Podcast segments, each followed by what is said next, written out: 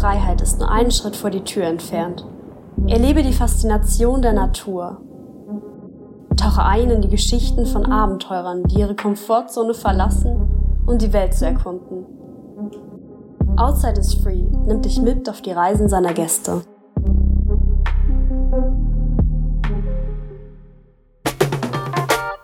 Willkommen bei Mein erstes Mal, einem Podcast von The Red Bulletin, dem Magazin Abseits des Alltäglichen. In unserem Podcast sprechen Persönlichkeiten über ihre Anfänge, über erste Versuche und kleine Siege auf dem Weg zum großen Erfolg. Sie verraten, wie du deine eigenen Talente entdeckst und dich motivierst, neue Abenteuer zu wagen. Heute zu Gast bei Mein erstes Mal die Polarforscherin Sarah Winkelmann im Interview mit Jeanne Drach. Sich abends in seinen Schlafsack, in sein Zelt gekuschelt hat, dann hatte man auch ein Gefühl von Stolz, weil man den Tag mit der eigenen Muskelkraft geschaffen hat. Das ist Sarah Winkelmann. Da, wo es für andere längst viel zu kalt ist, fängt für sie das Abenteuer erst an. Die 28-Jährige hat als jüngste Frau eine der drei großen Polarexpeditionen hinter sich gebracht. In 28 Tagen durchquerte sie im Frühling 2023 Grönland, nur auf Skien mit Spikes und einem Schlitten. 600 Kilometer im tiefsten Schnee und Eis. Und das, obwohl Sarah bis vor wenigen Jahren lieber segeln ging und erst während der Pandemie zum ersten Mal überhaupt auf Skien stand.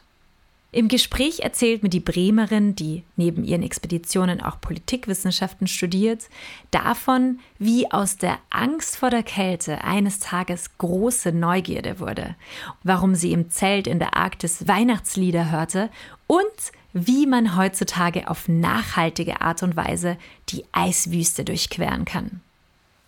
Ja, liebe Sarah, willkommen beim Mein erstes Mal Podcast. Hi, äh, ja, vielen, vielen Dank, dass ihr mich eingeladen habt. Ja, für uns ist es eine Freude. Ja, Sarah, ich würde gerne anfangen mit deinem ersten Abenteuer. Und zwar im isländischen Hochland. Beschreib uns doch bitte, wie dein aller, allererstes Abenteuer war. Wie alt warst du denn da und was ist da passiert? Ähm, ich war gerade fertig mit dem Abi. Also das heißt, ich war ja ich, war, ich bin gerade 18 geworden, ich war 18, 19 da und äh, zusammen mit einer Freundin war unser großer Traum, immer nach Island zu gehen oder Island zu bewandern. Und ähm, das haben wir dann auch gemacht. Aber man kennt es tatsächlich als Abiturient, hat man nicht so viel Geld. Das heißt, unser Geld hat gerade so für die Flüge und das Essen gereicht. Ähm, das heißt, wir mussten, also wir mussten, da mussten wir es noch, ähm, im Zelt schlafen und haben dann noch das ganze Equipment sozusagen zusammengeliehen um, von Oma, Opa, Großonkel, Großtante, wirklich sehr altes Equipment und sind damit dann zwei Wochen auf Island oder in Island ähm, wandern gegangen. So alt war das Equipment sogar, dass viele von einem, also von einem historischen Zeltverband uns angesprochen haben auf unser Zelt. Ähm, ja, Genau. Und, und wie war das für euch, mit 18 äh, zum ersten Mal alleine unterwegs zu sein? Wie war das? Ähm, es war eine unglaublich große Freiheit tatsächlich. Also wir, wie gesagt, wir hatten nicht viel Geld, aber wir sind dann tatsächlich mit schweren Rucksäcken und überhaupt nicht irgendwie vorausschauend oder gut gepackt. Das war wirklich eine gute Lernerfahrung auch. Ähm, sind wir dann am Tag zwischen 10 und teilweise sogar 40 Kilometer ähm, gelaufen, gewandert. Und äh, das war einfach wirklich eine, eine schöne, schöne Erfahrung, dass man sowas, dass man reisen konnte, ohne eben viel Geld zu bezahlen und wirklich viel vom Land mitbekommen hat. Mhm. Und wie hat sich das prinzipiell auch geprägt, so für die Zukunft? Also es war auf jeden Fall eine unglaubliche Lernerfahrung in dem Sinne, dass also wir haben viel zu viel eingepackt, viel zu viel, viel zu schwer, ähm, uns viel zu wenig informiert über mm, was wir wie packen, was wir wirklich brauchen. Also gar nicht vorausschauend oder plan gepackt, sondern eigentlich immer so auf gut Düngen mitgenommen. Und das war im Nachhinein ähm, tatsächlich eigentlich ganz gut, dass ich so früh dann die Erfahrung gemacht habe und ähm, dass man sich dann da im Nachhinein Bücher oder, oder Artikel zu durchliest, was braucht man wirklich, ähm, äh, wie kann man irgendwie Platz sparen, wie kann man äh, Gewicht sparen. Ähm, aber das waren so die ersten Erfahrungen und die sind ja selten ähm, wirklich so super professionell. Ja, das stimmt. Hm. was schätzt du am Abenteuer? Also was zieht dich denn an? Warum bist du gerne Abenteurerin? Also was ich auch damals ähm, mit der Islandreise wirklich schön fand, war, dass man den ganzen Tag wirklich an der frischen Luft ist. Und ähm, das fand ich so schön, weil mich das auch total an meine Kindheit erinnert hat. Also auf dem beim Segeln, also wir sind viel gesegelt, man auch den ganzen Tag in der frischen Luft, das war total schön. Und dass man eben auch, was eben an dem speziellen Art von Abenteuer, was ich so schön fand, ist, dass man, wenn man sich abends in seinen Schlafsack, in sein Zelt äh, gekuschelt hat, dann hatte man auch ein Gefühl von Stolz, weil man den Tag mit der eigenen Muskelkraft geschaffen hat. Also das ist egal, ob das jetzt Wandern ist bei mir oder Skifahren oder Fahrradfahren, also Bikepacking. Ähm, es ist immer noch so ein bisschen dieses Gefühl von Stolz und man hat jetzt eine bestimmte ähm, Anzahl Kilometer überbrückt, auch wenn es vielleicht hart war, auch wenn es geregnet hat. Und ähm, das war eigentlich ganz schön, dass man auch so ein bisschen äh, mit so einem Gefühl von, von äh, Stolz schlafen gehen konnte. Wann hast du dann für dich beschlossen, dass du mehr von solchen Abenteuern willst? Ja, tatsächlich ist es nach dem Studium, also im Studium hatte man noch ein bisschen mehr Zeit, aber danach, nachdem man, also nachdem man mit der Arbeit begonnen hat, ähm, wurde das natürlich weniger Zeit. Also das heißt, man hat sich da häufig auf die Wochenenden oder in Urlaub beschränkt und da ist es bei mir so ein bisschen eingeschlafen und eigentlich nur dann wiedergekommen, als das war unter der Pandemie, als damals ein paar Faktoren zusammengespielt haben. Also zum einen war das ähm, ja eben die Pandemie mit ihren ganzen Einschränkungen, aber auch das äh, mein damaliger Freund, mit dem ich lange zusammen war, dass er mit mir Schluss gemacht hat. Und ähm, das ist ja eigentlich immer, man kennt äh, so ein bisschen der, der Impuls für, okay, jetzt braucht man vielleicht ein neues Hobby oder ähm, man möchte sich vielleicht auch selbst neu erfinden oder dergleichen. Und bei mir war das dann, dass ich gefragt wurde von einem Kumpel, ob ich mitkommen möchte auf eine Skifahrt, also Langlaufskier. Und ich habe dann auch Ja gesagt, aber ich war selber nicht so überzeugt davon und dachte mir, es reicht vielleicht irgendwie, um ein cooles Foto zu machen und meinen Ex-Freund ein bisschen eifersüchtig zu machen. ähm, also so ein bisschen das, so, so, so, man kennt das ja, ne? Also dass man sagt, ach, man hat gerade so ein cooles Leben, obwohl es dann natürlich nicht ist. ja. ähm, und da habe ich aber gemerkt tatsächlich, dass mir das, dass mir das an sich gefehlt hat. Also draußen sein, also das auch, was wir jetzt eben mit Island hatten, das draußen sein, ähm, diese Freiheit genießen zu können und aber auch körperlich, also aktiv zu sein, ein bisschen zu trainieren. Mhm. Und das war so ein bisschen der Start vom, vom Skifahren bei mir. Mhm. Ah, spannend. Ein halbes Jahr nachdem du damals auf Skien warst, hast du zum ersten Mal in der Kälte in einem Zelt übernachtet. Und zwar war das bei einer Expedition in Norwegen in Hardangervidda. Erzähl, wie diese erste Nacht im Zelt war. Also kurz gefasst, unglaublich kalt. ähm, es waren damals nur, und ich sage jetzt bewusst nur, minus 15 Grad. Also eigentlich wirklich, wenn man jetzt das mit arktischen Expeditionen vergleicht, wirklich ein, eine gute Temperatur. Es hat auch nicht gestürmt, es war kein Wind. Ähm, also nur minus 15 Grad, aber es war unglaublich kalt. Ich bin mehrmals aufgewacht in der Nacht und ähm, bin da auch meinem Instinkt gefolgt und habe dann auch tatsächlich gesagt, okay, mir ist jetzt kalt im Schlafsack liegend, ähm, ich muss aufstehen, ich muss mich bewegen und bin dann aus dem Schlafsack ähm, rausgekrabbelt, rausgekrochen und habe mir meine Schuhe angezogen, meine Daunenjacke etc. und bin dann um das Zelt gejoggt, um, mehrere Runden, um tatsächlich wieder warm zu werden. Also weil ein Schlafsack hält dich warm, aber er wärmt dich nicht auf. Und mhm. das heißt, ich bin dann wieder warm geworden, also nicht zu warm, um nicht zu schwitzen, aber tatsächlich wieder warm, bin dann wieder in den Schlafsack reingekrochen und dann wieder eingeschlafen. Aber das ist wirklich mehrmals passiert, dass ich aufgewacht bin und ähm, es war eine ganz neue Erfahrung. Also aber auch eine Erfahrung, wo ich wo es ein bisschen zwischen Angst und ähm, Neugierde so, so geschwankt hat die ganze Zeit. Ja, das kann ich mir vorstellen. Ja, du wirst ja später noch mehr dazu erzählen, aber äh, vielleicht um ein bisschen vorzugreifen.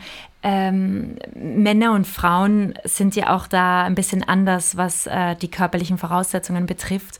Und äh, wie machst du das als, als Frau in, in eben so kalten Umgebungen äh, zu überleben auch? Also, oder, oder, oder gut zu leben? Wie funktioniert das? Was sind so deine Routinen? Ähm, also erstmal super wichtiger Punkt, den du angesprochen hast, weil tatsächlich ist es so, dass, dass Frauen und ähm, dass Frauen eher kalt ist und das ist auch so ein bisschen daher gerührt, dass viel Outdoor-Equipment auch auf Männer zugeschnitten ist. Ne? Also der klassische Schlafsack. Jetzt gibt es auch in den letzten Jahren viele Damenmodelle, aber vorher mhm. gab es nur Herrenmodelle und ähm, die Anatomie ist ja doch schon ein bisschen unterschiedlich. Ähm, da jetzt nur noch zu sagen, okay, Frauen haben definitiv geringere, also schmalere Schultern, aber vielleicht eine breitere Hüfte. Und das sind ja auch Dinge, die man dann in der Entwicklung von so einem Schlafsack berücksichtigen müsste. Ähm, und tatsächlich, ich muss gestehen, ich bin, ich habe sehr, sehr lange gefroren. Also nicht jede Nacht, aber immer häufiger, also ab und an mal, bis tatsächlich bis vor Grönland. Und nur auf Grönland selber habe ich nicht gefroren. Also da habe ich tatsächlich gar nicht gefroren, aber vorher auf den Expeditionen immer. Ja. Und ähm, der heilige Gral so ein bisschen für Frauen ist ähm, eigentlich generell, also für Frauen und Männer ist ähm, 50 Prozent sind gutes Equipment, also wirklich für den Winter ein zugeschnittenes Equipment. Also es bringt dir nichts, in einem Sommerschlafsack da, da zu übernachten. Und die anderen 50 Prozent sind tatsächlich gute Routinen. Also ähm, das bedeutet, niemals in den Schlafsack kalt gehen, was wir ja auch eben schon ähm, besprochen hatten. Ähm, niemals irgendwie, also, also auch nicht schwitzen, ne? also im Schlafsack. Ähm, das sind kleinere Tricks, wie beispielsweise eine Flasche mit heißem Wasser als Wärmflasche mitzunehmen. Das ist super. Das wärmt auch ähm, schnell den Schlafsack auf, wenn man das eine halbe Stunde vorher macht. Down-Schlafsäcke niemals komplett zusammenbauschen äh, und so weiter. Also es gibt da wirklich mhm. 10, 15 ähm, Routinen, die man da befolgen kann. Und kombiniert mit gutem Equipment ähm, eigentlich super, um, um auch als Frau nicht mehr zu frieren. mhm, mhm, verstehe. Und was sind sonst so Gefahren, denen du ausgesetzt bist? In äh, so Expeditionen wie in Norwegen? Ähm, das also neben natürlich der Kälte oder auch, dass einem generell kalt ist, da sind also Standard- bzw. Ähm, gängige Verletzungen wie ähm, zum Beispiel Überbelastungen der Gelenke oder Knie zum Beispiel ist sehr, sehr häufig bei vielen, ähm, ähm, weil man eben eine längere Zeit Ski fährt oder geht oder eine, eine eintönige äh, Bewegung macht. Ähm, manche haben zum Beispiel aber auch im Nacken oder in der Schulter, dass, sie das, dass da die, dass die ähm, Muskulatur da zum Beispiel sich angespannt ist. Und eine Sache, die viele, glaube ich, unterschätzen, sind Blasen an den Füßen. Und dass die sich eben auch auf längeren Touren ähm, entzünden können mhm. und schwerer heilen bei einer Kälte.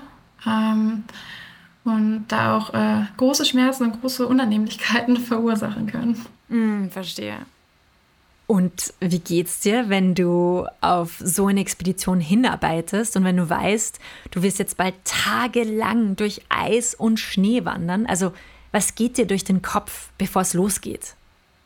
Ähm, also bezüglich meiner Expedition muss ich sagen, dass ich ähm, natürlich immer, wenn ich eine Expedition plane, mich total darauf freue. Aber die letzte Woche vor einer Expedition oder jeglicher großen Tour muss ich wirklich sagen, da komme ich dann immer auch so in, in so einen Selbstzweifelmodus, dass ich dann mich selber frage, okay, Sarah, hast du dir nicht dieses Mal zu viel aufgeschultert mhm. oder vorgenommen? Ähm, hast du wirklich genug äh, trainiert? Hast du wirklich die richtigen Sachen eingepackt? Also wirklich starke Selbstzweifel, die manchmal auch dazu führen, dass ich dann einen Tag davor wirklich ähm, äh, wirklich sage, okay, war das, ist es jetzt vielleicht die letzte Möglichkeit, äh, alles abzubrechen und es nicht zu tun? Bin dann aber sehr froh, dass ich da auch gute Freundinnen und äh, auch äh, meine Geschwister habe, die dann sagen, nee, Sarah, du fühlst dich jedes Mal so vor einer großen Tour. äh, warte mal ab, wenn du, wenn du auf dem Eis bist. Und ähm, also das ist wirklich, das ist tatsächlich immer so und dann auch wirklich der erste Tag auf dem Eis und dann ist eigentlich all das, was man dann die Woche vorher erlebt hat, äh, komplett vergessen. Aber wie gehst du dann in dieser Woche vor dem Start mit diesen Zweifeln um? Hast du da bestimmte Strategien? Ich glaube, dass was wichtig ist, dass man, ähm, ich glaube, einen gewissen Grad von Zweifeln ist auch gut, weil man dann, also weil sie tatsächlich ja auch irgendwie Lücken aufzeigen. Ne? Also ähm, das können sowohl Wissenslücken sein, also wenn man ganz, ganz schrecklich Angst vor irgendwas hat, dass es hilft mir zum Beispiel mehr über etwas zu wissen mhm. und ähm, um damit eben besser umzugehen und weniger Angst davor zu haben. das ist eine Sache, aber oder aber auch, ähm, ähm, dass man bestimmte Routinen oder bestimmte Rettungsszenarien, wie komme ich jetzt aus zum Beispiel einer Gletscherspalte heraus, wie befreie ich mich da selber, ähm, wie repariere ich Teile an meinem Schlitten oder wie repariere ich meine Skibindung. Ähm, wenn man diese, wenn man auf diese Szenarien vorbereitet ist, ähm, das hilft unglaublich mit, mit Ängsten umzugehen. Also ähm, und wenn man natürlich auch etwas häufiger gemacht hat. Ne? Also wenn man, äh, dass man dann keine Angst davor hat, weil man äh, schon viel trainiert hat, man weiß, wie sich das anfühlt, müde zu sein, äh, man kennt seinen Körper. Also ja, das, das hilft auf jeden Fall. Also je, viel Erfahrung, also viel, viele Stunden, die man damit verbracht hat und auch viel äh, Wissen, was man sich angeeignet hat. Ja, ja, ja. Okay, das heißt, du hast jetzt alle Zweifel besiegt, du bist losgestartet. Wie können wir uns jetzt einen Tag auf einer deiner Expeditionen vorstellen?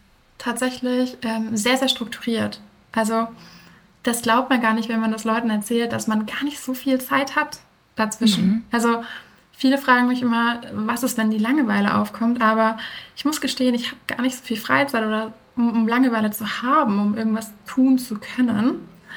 Ähm, das heißt, ich, wir stehen auf so gegen äh, 7 Uhr, haben dann zwischen ein und zwei Stunden, um ähm, Schnee zu schmelzen, zu frühstücken, uns anzuziehen, das Zelt äh, einzupacken. Ähm, und dann um 9 Uhr geht's los. Dann wird äh, Ski gefahren. Und je nach Wetterlage, das sind ganz viele Faktoren, die das bestimmen. Also Wetterlage, aber auch wie viel, äh, wie viel Kilometer man am Tag äh, machen muss, möchte, wie das Team so fit ist. Ähm, vom, vom Skifahren sind es so durchschnittlich zehn Stunden, die man dann auf Skiern verbringt. Wow. Und dann ist es dann, ja, und dann ist es aber schon Abend. Ne? Also es ist wirklich wie so ein Job, wenn man sich das vorstellen muss. Ne? Man, man steht auf, man geht zur Arbeit, dann fährt man Ski. Ähm, um 19 Uhr kommt man nach Hause, dann schlägt man das Zelt wieder auf, ähm, macht Abendbrot. Ähm, äh, hat man dann ungefähr so ja, zwei, manchmal, wenn man es ein bisschen gemütlich angeht, zweieinhalb Stunden, äh, schreibt vielleicht nochmal Tagebuch ähm, und dann ist es schon 21, 22 Uhr und man geht ins Bett. Und äh, ja, das ist halt ein wirklich sehr strukturierter Tag, wo wirklich nicht viel Zeit ist, um Langeweile zu haben. Ja, spannend. Ja, kommen wir zu deiner großen Expedition in Grönland, zu deiner ersten Polarexpedition. Grönland zählt ja zu den drei großen Polarexpeditionen und du hast als jüngste deutsche Frau Grönland nur mit Skiern und Schlitten durchquert. Und zwar waren es 600 Kilometer in 28 Tagen. Erzähl mal von deinem ersten Mal auf Polarexpedition. Wie hat sich das angefühlt? Hm, genau, also tatsächlich auch, ähm, als, wir, als wir angekommen sind, also das erste Mal das Eis zu betreten, war genauso wie vor meinen vorherigen Expeditionen. Da waren dann wieder schon die Ängste und Sorgen ähm, ähm, da, dass man sagt, okay, habe ich wirklich genug trainiert? Und ich weiß auch noch ganz genau, wir sind in Kangalussuaq angekommen. Das ist der einzige internationale Flughafen. Ähm, und an, an der, ui, jetzt komme ich selber durcheinander, an der Westküste. Ja. Ähm, und da habe ich haben wir in so, so einem, ja, man kann es gar nicht mal Hostel nennen. Das war eigentlich so eine Lagerhalle, haben wir dort äh, geschlafen. Und ähm, mein, ich hatte die ganze Nacht über Albträume, weil ich Angst hatte, dass ich zu wenig Essen dabei hatte. und konnte gar nicht schlafen in der ersten Nacht davor. Ähm, wirklich sehr wenig. Aber dann, als wir am nächsten Tag auf dem Eis waren, als wir dann losgegangen sind, das erste Mal das Zelt aufgebaut haben, da war dann auch vieles verflogen und, ähm, und tatsächlich sind dann die Ängste oder die Sorgen zu unglaublicher Vorfreude geworden. Ne? Also unglaubliche Vorfreude, oh, jetzt habe ich hier 28 Tage bei dem tollen Wetter. Der erste Tag war wirklich schön. ähm, also tatsächlich, das, das, und es war auch ein schönes Gefühl, dass die, die Ängste so auf einmal abgefallen sind. Ja. Mhm. Oh, schön. Aber das Wetter hat ja nicht die ganze Zeit gehalten. Ihr musstet insgesamt fünf Tage wegen extremen Stürmen im Zelt verbringen. Wie war das für dich und ähm, wie bist du mit dieser Situation umgegangen?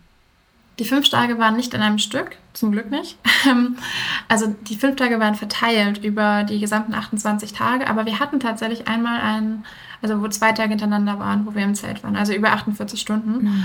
Ähm, und das ist tatsächlich sehr überraschend gewesen, dass wir das hatten, weil aus vorherigen Expeditionen wird gerechnet mit, okay, ein bis zwei Sturmtagen. Das war so in den letzten Jahren gang und gäbe. Ähm, dieses Jahr waren es wirklich sehr viele Stürme. Also wirklich ähm, Stürme, wo man nicht mehr weitergehen konnte, weil man sonst ähm, ein sehr großes Risiko hat, ähm, äh, Frostschäden zu bekommen. Ähm, und deswegen waren wir wirklich sehr lange, also fünf Tage statt ein bis zwei Tagen in ähm, lagen wir sozusagen in den Zelten. Und ja, was macht man da im Zelt? ähm, viel schlafen, ganz viel schlafen.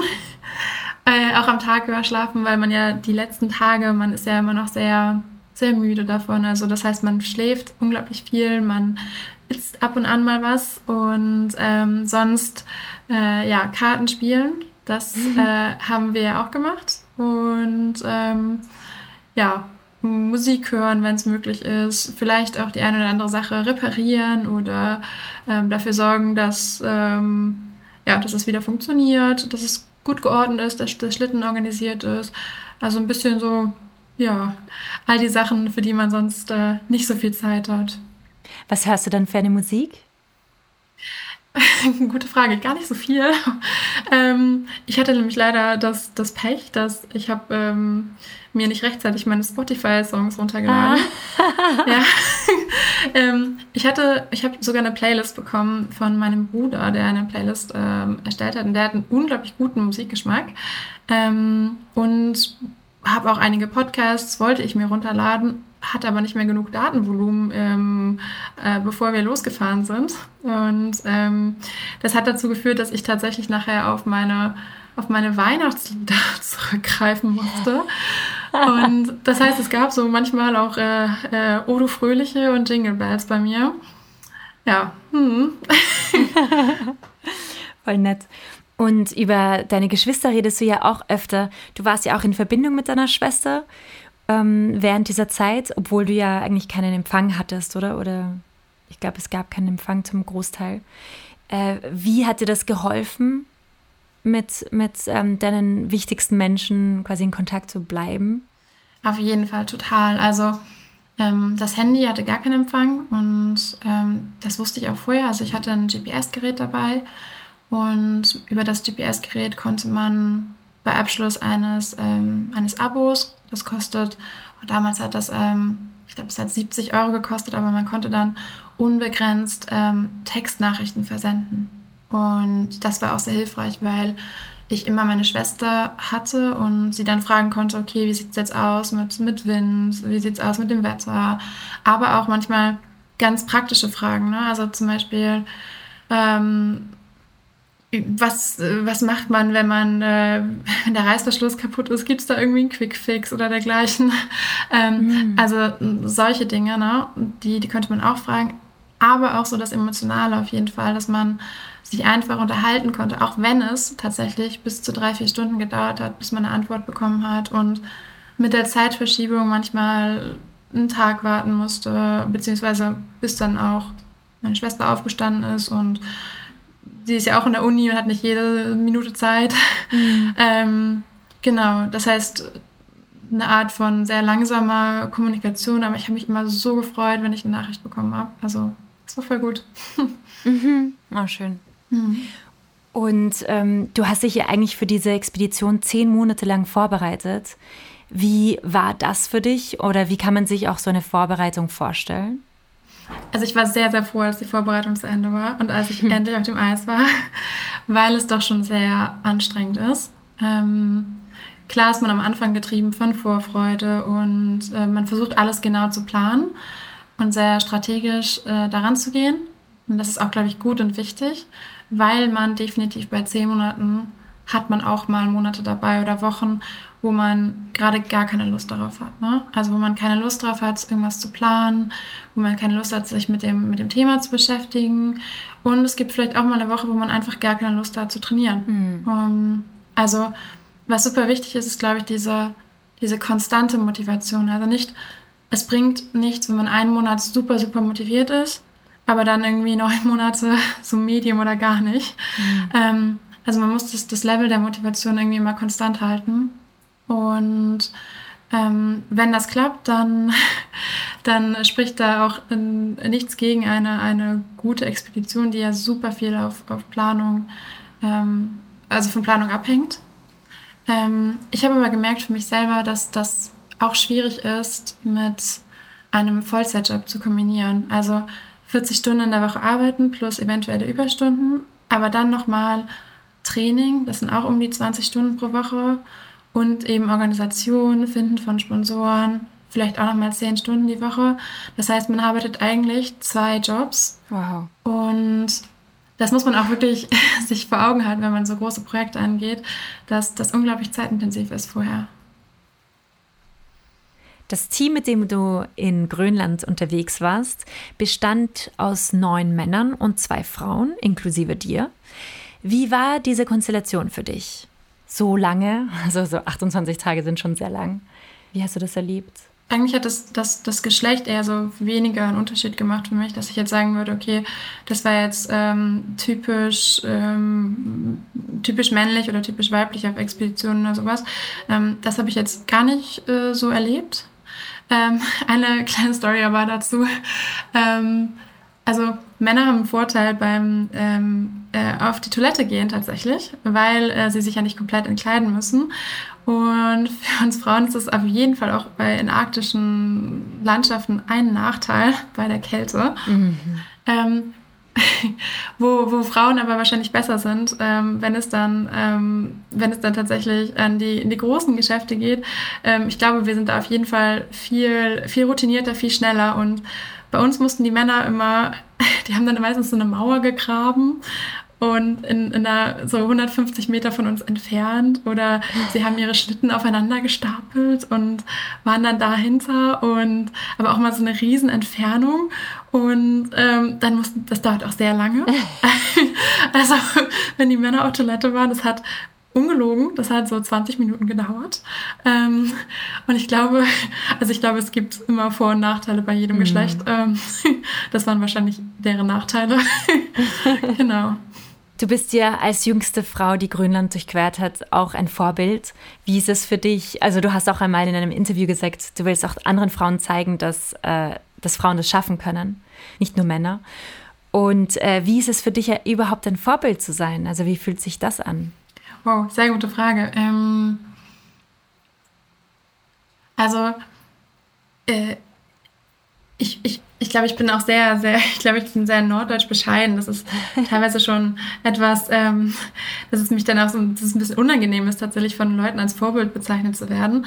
Ähm, aber wenn wir das, ein, das Wort Vorbild um, ummünzen oder umschreiben würden als jemand, der vielleicht auch den, den Weg ebnet oder zeigt, dass es absolut möglich ist und genauso viel möglich ist für junge Frauen wie für, für Männer, ähm, dann sehr gerne. Also ähm, ich glaube, mein, was ich gerne machen machen wollen würde, ist, ist ähm, das, was ich mir, das Wissen, was ich mir jetzt angeeignet habe über ähm, wie friert man nicht im, beim Zelten, beim Schlafen, was sind so die, diese, diese Kniffe oder die, die typischen äh, Tricks oder Tipps äh, als Frau in, in, in extremer Kälte, ähm, nicht nur gut zu überleben, sondern auch Spaß zu haben. Ähm, mhm. ähm, das würde ich super gerne teilen mit ganz vielen Frauen, die vielleicht auch Lust darauf haben. Ne? Also die auch sagen zum Beispiel, äh, das ist was, was ich mir vorstellen könnte. Das, das finde ich ganz schön, wenn man da, ja, wenn man, wenn nicht jeder sozusagen sich die Informationen selber zusammensuchen müsste, sondern dass man da vielleicht auch ein bisschen was weitergeben kann. Genau. Was dir auch sehr wichtig ist, äh, ist der Klimaschutz und du versuchst deine Expeditionen nachhaltig zu gestalten. Warum ist dir das wichtig? Du bist ja auch Politikwissenschaftlerin. Äh, vielleicht, wie fließt dein, dein Bewusstsein, dein politikwissenschaftliches Bewusstsein vielleicht ähm, in, in deine Expeditionen hinein? Mm, ja, gute Frage. Ähm, also für mich war das eigentlich äh, nie eine Frage, dass ich dass ich das nicht nachhaltig machen wollen würde. Es war eigentlich ein Selbstverständnis, dass das so nachhaltig wie eben möglich geschieht. und dass man da versucht, verschiedene Wege zu finden, das aber auch nicht immer einfach ist und in meinem Fall auch nicht immer funktioniert hat. Also ich hatte verschiedene, ich hatte drei verschiedene, ähm, drei verschiedene Ideen, wie man das möglichst CO2-neutral gestalten konnte, könnte, aber das hat auch nicht alles geklappt. Da gibt es auf jeden Fall viel Ausbaubedarf. Aber mir ist es super wichtig, dass wir das nicht vergessen, dass wir in der Natur sozusagen, ja. ähm, ich will nicht sagen Gast, weil es eigentlich auch unser Zuhause sein sollte, oder ich verstehe es teilweise auch als, als mein Zuhause, aber dass wir die Natur mit dem nötigen Respekt ähm, behandeln und, ähm, und dazu gehört eben auch äh, zu versuchen, so umweltfreundlich wie möglich zu sein. Danke, Sarah, dass du mit uns über deine ersten Male in der Vergangenheit gesprochen hast. Die letzte Frage von diesem Podcast lautet immer, auf welches erste Mal in der Zukunft freust du dich denn? Vielleicht Südpol? Tatsache. Also mein, mein, mein großer Traum ist es ja tatsächlich, dass, ähm, dass ich es an den Südpol schaffe, aber tatsächlich auf eine Art und Weise, die sehr erinnert an die ursprüngliche ähm, Erstentdeckung sozusagen des Südpols. Ähm, also tatsächlich komplett auf auf ähm, äh, komplett CO2-neutral die Reise zu gestalten. Dazu gehört zum Beispiel Anreise per Schiff statt mit dem Flugzeug, dass man den Atlantik überquert. Ähm, das ist sehr wichtig für mich, dass man ähm, Plastik vermeidet, so, so, so, so weit es geht. Also tatsächlich, ähm, ich äh, bastel und experimentiere da gerade viel mit Wachstuch dass man das vielleicht stattdessen nehmen könnte für manche Dinge, dass man schaut, also Grönland war jetzt äh, vegetarisch, komplett auf Fleisch verzichtet, dass man schaut, was ja auch ähm, 30 Prozent des äh, CO2-Ausstoßes pro Tag ausgemacht hat auf Grönland, also wenn man darauf verzichtet hat, dass man vielleicht in, in, in, in äh, am Südpol, dass man da vielleicht schaut, okay, gibt, ist es irgendwie möglich, das, das vegan zu machen, zum Beispiel mhm. sogar, äh, weil man dann noch weitere äh, CO2-Ausstöße einsparen kann. Und dass man auch bei den Materialien natürlich versucht, ähm, nichts neu zu kaufen, sondern, sondern gebraucht äh, oder selber zu machen. Das ist mir super wichtig. Meine Mama macht, äh, ist toll im Nähen und Stricken, macht eigentlich alles selber. Das heißt, äh, viele Sachen von mir sind auch gar nicht aus dem Laden, sondern selbst gemacht. Und Toll. der Rest äh, kommt von dem norwegischen Pendant zu eBay Kleinanzeigen. Mhm. Ähm, also das wäre super schön, wenn man das irgendwie hinbekäme und dass man da sagt, okay, es, es ist zwar mehr Aufwand, aber es, es lohnt sich dann hoffentlich auch. Und äh, das wäre so mein Ziel, ja. Oh, schön. Okay, und jetzt haben wir noch was ganz Ungewöhnliches. Und zwar, das wollte bisher kein Interviewgast. Du wolltest zum Schluss noch ein paar Fragen stellen, und zwar ein paar Quizfragen. Da können die HörerInnen auch noch mal was lernen.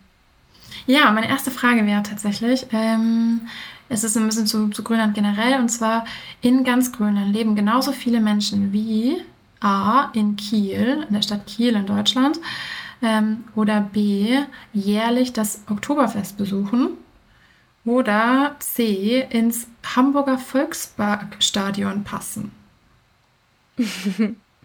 ah, Bist Kiel du, wahrscheinlich. Kiel würdest du sagen. Ja. Bist du Oktoberfestbesucherin? Nee. nee. Definitiv nicht. Okay. Und ich kann mir nicht vorstellen, dass es äh, so wäre. Ja, ähm, genau, das ist auf jeden Fall falsch. Das sind sechs Millionen, die jährlich das Oktoberfest besuchen. Und auch Kiel ist leider noch zu hoch gegriffen. Noch zu groß? Das heißt, ja. wow. ähm, also ins, ins Volksparkstadion passen ganz genau 57.000 Besucher und genauso viel gibt es auch Einwohner in ganz Grönland. Wow. Ja, ähm, das sind auch Dimensionen, also dass man sich ja, das äh, wirklich sehr, sehr wenig. ähm, ja, die zweite Frage war tatsächlich der Schlitten. Also der Schlitten wiegt knapp zwischen 75 und 80 Kilogramm. Und meine Frage wäre, wie viele Kilo entfallen dabei auf das Essen? Und die Optionen sind A, ein Achtel, also circa 10 Kilogramm, B, ein Viertel, 20 Kilogramm oder C, die Hälfte, 40 Kilogramm. Ich würde sagen, die Hälfte. Das ist richtig. Ja, ah, krass. Genau. Sehr gut. Crazy. Mhm. Ja, da wird der Schlitten auf jeden Fall leichter, je mehr man isst. Das ist ein super ja, Anreiz, mehr zu essen. und ähm, danach hat man nur noch die Hälfte vom Schlitten. Man merkt es aber nicht, das ist das Problem. Man merkt nicht, wie er wirklich unglaublich leichter wird. Ja. Man merkt es nicht. Oh, das ist echt traurig. Nee, ja, weil du auch genau. gleichzeitig viel, äh, viel mehr müde wirst. Deswegen wahrscheinlich, wahrscheinlich. sich so. Also da herrscht so genau. eine Balance. Richtig. Also das ist schade, dass man da am Ende auch denkt, ach, der Schlitten. Aber man merkt es, also man merkt es, dass das Volumen unglaublich äh, viel weniger, also sich reduziert hat, aber man merkt leider nicht irgendwie, dass es jetzt um, um viel, viel schneller geht. Also mhm. ja. aber ja, coole Frage. Cool. Danke. ja. Ja, liebe Sarah, vielen Dank für dieses Interview. Ja, vielen Dank, dass ich, äh, dass ich äh, hier sein durfte.